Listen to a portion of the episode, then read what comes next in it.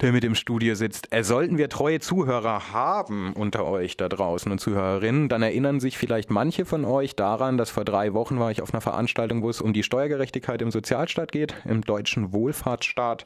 Und da hat der Herr Wolf, äh, der Herr Dr. Borchardt äh, im Interview erzählt, was er da eigentlich macht und warum er das derzeitige System kritisiert. Und ich habe dann da die Veranstaltung besucht und habe festgestellt, dass er der Freiburger Familienbund eine, eine Musterklage betreut vom Bundessozialgerichtshof in Kassel, die von einem Herrn Professor Dr. Kinggren sozusagen vertreten wird, wo es eben darum geht, diese eher abstrakte Thematik der Armut in Deutschland Kinderarmut vor allem und der Altersarmut, die hervorgerufen wird, so Herr Borchardt, durch eine äh, sehr asymmetrische Revenue im deutschen Steuersystem, jetzt aktiv sozusagen zu verändern, indem man eben klagt. Und diese Klage, die vertritt der Herr Kingren und worum es in dieser Klage geht, das habe ich ihn am Anfang erst einmal gefragt. Die Thematik lässt sich relativ leicht damit umreißen, dass es zunächst mal um Familiengerechtigkeit in der Sozialversicherung geht.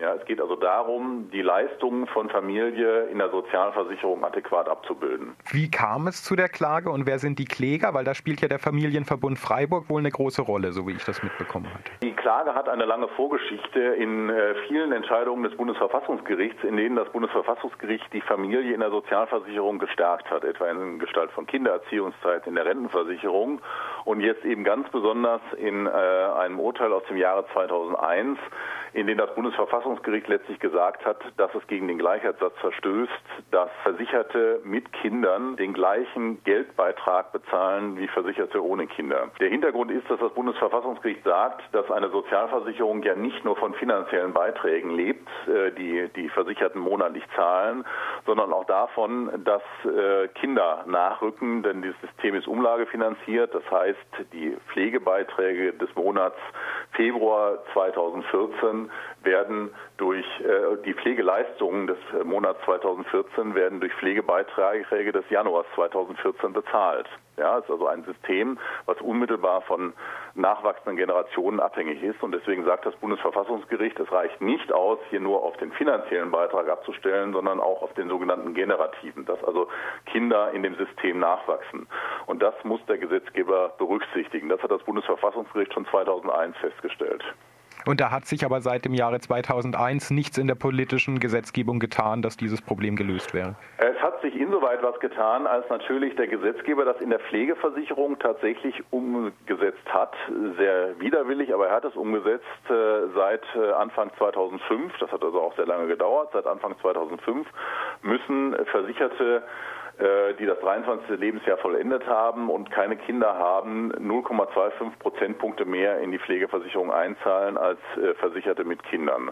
Auch diese Regelung kritisieren wir schon, weil sie überhaupt nicht nach der Kinderzahl differenziert, also ähm, unabhängig davon, ob sie ein oder zehn Kinder haben, trotzdem nach wie vor den gleichen Beitrag zahlen. Also es ist eine Minimalregelung. Das Interessante an dem Urteil des Bundesverfassungsgerichts zur Pflegeversicherung, und das führt uns jetzt zu unserem eigentlichen Verfahren, was wir jetzt ähm, betreiben, hin, ist, dass das Bundesverfassungsgericht gesagt hat, das, was wir für die Pflegeversicherung gesagt haben, äh, muss der Gesetzgeber auch für die Renten- und Krankenversicherung zumindest überprüfen das nehmen wir zum Anlass zu sagen, dass auch in der Renten- und Krankenversicherung äh, die Beitragslasten neu verteilt werden müssen. Und wir ist der Freiburger Familienverbund oder gibt es noch andere Kläger aus anderen Verbünden? Also der, der Freiburger Familienbund äh, betreut das Verfahren. Äh, es sind aber drei klagende Familien, drei äh, klagende Versicherte, muss man genauer sagen, die ähm, zwei, drei Kinder haben und sowohl gegen die ähm, unzureichende Beitragsdifferenzierung in der Pflegeversicherung als auch gegen die überhaupt nicht Beitragsfinanzierung, äh, Beitragsdifferenzierung in der Kranken- und Rentenversicherung klagen. Und wenn Kassel nun für die Kläger entscheidet, was heißt das dann?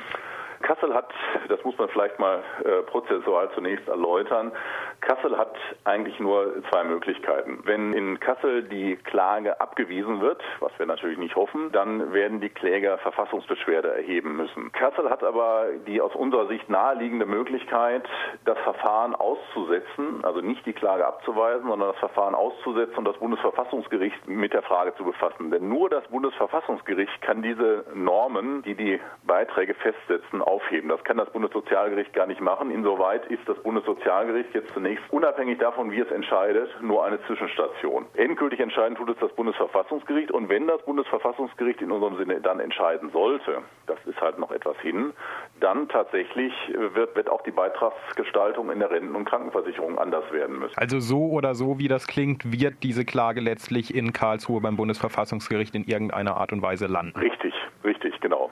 Von welchem Zeitraum sprechen wir da, wo sich das Ganze jetzt entwickeln und entscheiden wird, welche Wege es nimmt? Also man kann das ja nicht vorhersehen, weil wir jetzt nun auch nicht im täglichen Kontakt mit den Richtern stehen. Das äh, würde sie auch nicht gehören. Man kann aber eigentlich davon ausgehen, dass im Jahre Laufe des Jahres 2014 das BSG, also das Bundessozialgericht, jedenfalls darüber befinden wird, ob es jetzt unsere Klage abweist und dann eben die Klägerverfassungsbeschwerde erheben oder ob es das Verfahren aussetzt. Das wird es sicherlich jetzt im Laufe dieses Jahres noch entscheiden. Wie lange dann das Bundesverfassungsgericht brauchen wird, lässt sich überhaupt nicht äh, prognostizieren. Als abschließende Frage vielleicht, wir hatten es ja eingangs äh, erwähnt, dass Sie gemeint hatten, also die Fachkreise hat das durchaus beschäftigt. In der breiten Öffentlichkeit ist diese Thematik bisher weniger präsent. Da stellt sich mir die Frage angesichts der Reichweite wirklich dieser sozialen Absicherungssysteme, die ja eine wahnsinnige gesellschaftliche Bedeutung haben. Warum interessiert dieses Thema eigentlich niemanden? Jenseits der Juristerei, sage ich jetzt mal. Da muss man jetzt viele Schichten unterscheiden. Also zunächst mal ist das, ist das Problem des Themas, dass es latent geeignet ist, äh, die Gesellschaft in Familien und Kinderlose zu spalten. Das kann auf keinen Fall die Absicht sein. Es muss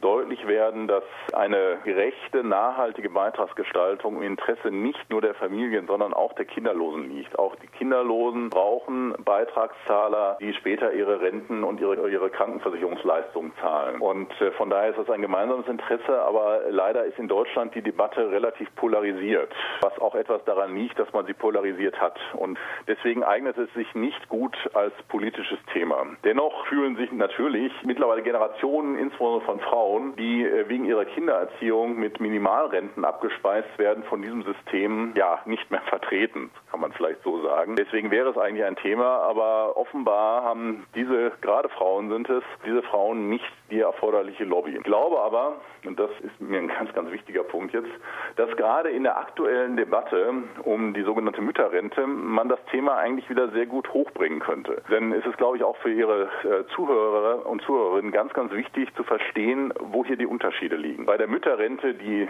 ich strikt ablehne, geht es darum, dass entweder die Beitragszahler in der Rentenversicherung oder gar die Steuerzahler Milliarden bezahlen, damit Mütter ein einziges äh, Kindererziehungsjahr mehr anerkannt bekommen als bisher. Das heißt, die Mütter und auch ihre Kinder später äh, zahlen letztlich diese Begünstigung selbst mit. Das bedeutet eine erhebliche Belastung für den Steuerzahler, auch für die Rentenkassen, während bei den äh, eigentlich Begünstigten dann doch vergleichsweise wenig ankommen. Das Bundesverfassungsgericht hat hingegen seiner Pflegeversicherungsentscheidung eine, wie ich finde, kluge Entscheidung getroffen, nämlich in dem Sinne, dass das den Steuerzahler und den Beitragszahler zunächst mal keinen Cent kostet. Ja, das ist ganz, ganz wichtig. Es geht darum, die Beitragslasten innerhalb der Versichertengemeinschaft anders zu verteilen. Dass eben Personen, Versicherte ohne Kinder, die auch andere finanzielle Möglichkeiten haben, entsprechend mehr zahlen, dafür Versicherte mit Kindern entsprechend weniger. Also das ist etwas, was den Staatshaushalt mit 0 Euro belastet. Und das scheint mir vor dem Hintergrund, dass eine Sozialversicherung auch immer nachhaltig sein soll, eigentlich eine ganz, ganz wichtige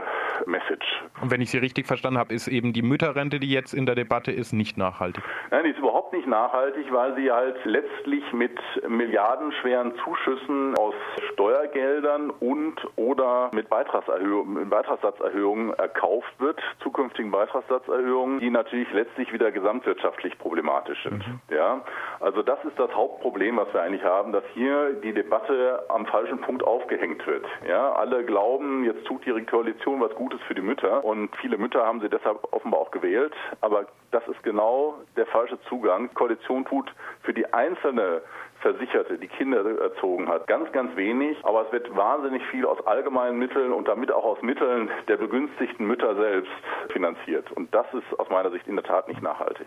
Und trotz der genannten Polarisierung wären Sie aber für eine öffentliche Debatte oder ist es derzeit vielleicht sogar zu begrüßen, dass es noch eher im Stillen? Nein, ich finde schon, dass wir eine öffentliche Debatte darüber brauchen, dass wirklich persönliche, auch grundrechtsgeschützte Entscheidungen sind, ob man Kinder bekommt oder nicht. Und manchmal hat man das auch nicht in der Hand. Das ist auch Schicksal. Von daher ähm, müssen wir dringend damit aufhören, Menschen nach ihren Lebensentwürfen zu bewerten. Das ist eine sehr, sehr deutsche Attitüde, sondern der Sozialstaat ist da weltanschaulich weltanschaulich neutraler. Er fragt einfach, wo sind höhere Belastungen und wo sind geringere Belastungen. Und da kann man jedenfalls feststellen, dass den Konsumverzicht, den Familien durch das Großziehen von Kindern eben üben müssen, bei den Versicherten ohne Kinder nicht so da ist. Das ist also etwas weltanschaulich Neutrales und ich finde, dass es gelingen muss, auch der Politik gelingen muss, diese Ebenen zu trennen. Also ganz, ganz wichtig, es geht nicht um die Bewertung von Lebensentwürfen.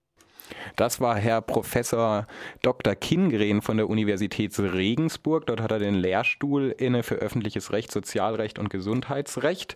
Und ich sprach mit ihm über die Klage am Bundessozialgerichtshof in Kassel, wo er die Kläger vertritt